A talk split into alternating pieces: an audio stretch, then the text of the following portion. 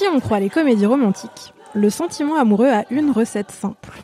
Un peu d'amitié, un peu d'alchimie sexuelle, un bon timing, et bonjour Voici votre âme sœur Alors dans la vraie vie, les choses se passent toujours très différemment. Déjà, personne s'embrasse sous la pluie, et même avec de l'affection et des orgasmes, eh ben, on tombe pas forcément amoureux. Ça, c'est ce que Mila aimerait dire à son ex aujourd'hui. Je suis Aïda Djoupa et vous écoutez Ce que j'aurais dû dire à mon ex, le podcast Mademoiselle qui vous tend une feuille blanche pour écrire. Post-rupture, tout ce que vous auriez aimé dire plus tôt.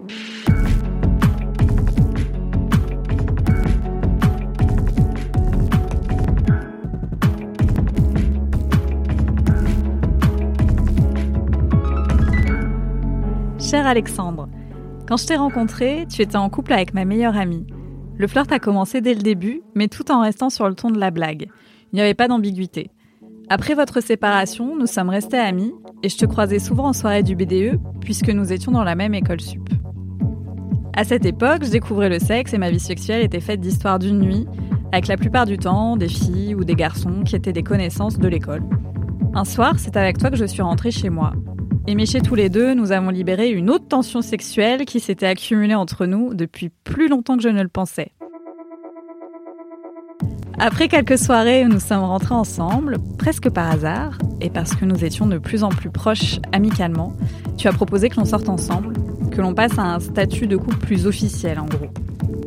Ce que je voudrais te dire aujourd'hui, c'est que je t'ai apprécié j'ai profité de cette fusion sexuelle unique, de ces parties de sexe si jouissives, mais euh, lorsque ensuite tu m'as dit que tu m'aimais, je ne t'ai pas répondu tout de suite et j'ai réalisé qu'il y avait un souci. Tu m'as permis de me rendre compte qu'il y avait une différence entre l'amitié combinée à du sexe et l'amour. Je t'ai aimé, je t'ai désiré, mais je n'ai jamais vraiment été amoureuse de toi. Je t'aimais pour ce que tu étais, tu m'as fait rire à tes blagues, tu m'as fait jouir beaucoup, un peu dans tous les sens, je dois dire.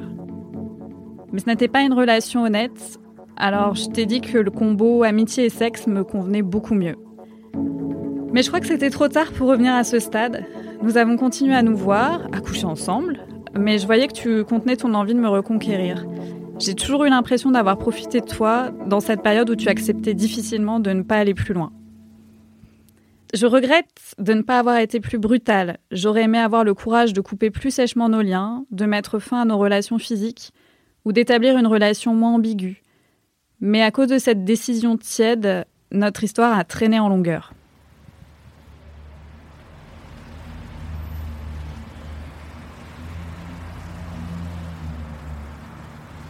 Aujourd'hui encore, tu es beaucoup plus mon ami que je ne suis la tienne et je m'en veux. Tu es plus investi dans cette amitié que moi, et pour cause, je me sens coupable de moins t'aimer que tu ne m'aimes.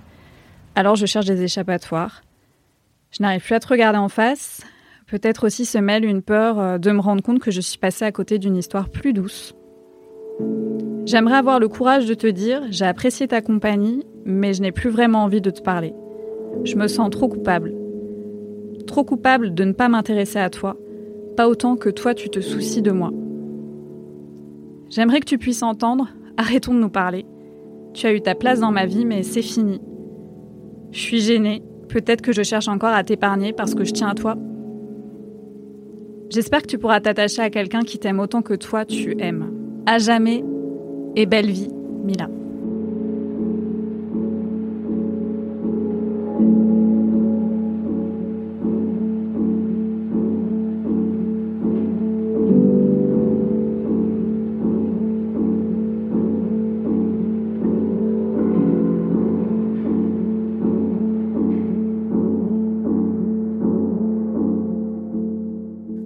Vous avez aimé écouter ce que Mila aurait dû dire à son ex? N'hésitez pas à vous abonner et à nous mettre 5 étoiles sur Apple Podcast et sur Spotify Podcast. Ce que j'aurais dû dire à mon ex est un podcast écrit par Aïda Djoupa, réalisé par Mathis Grosot et produit par Marine Normand et Mélanie Wanga pour Mademoiselle. Merci à Mila pour son témoignage. Et parce que communiquer, c'est important, vous pouvez aussi participer au podcast et tout dire à votre ex en nous écrivant à j'ai.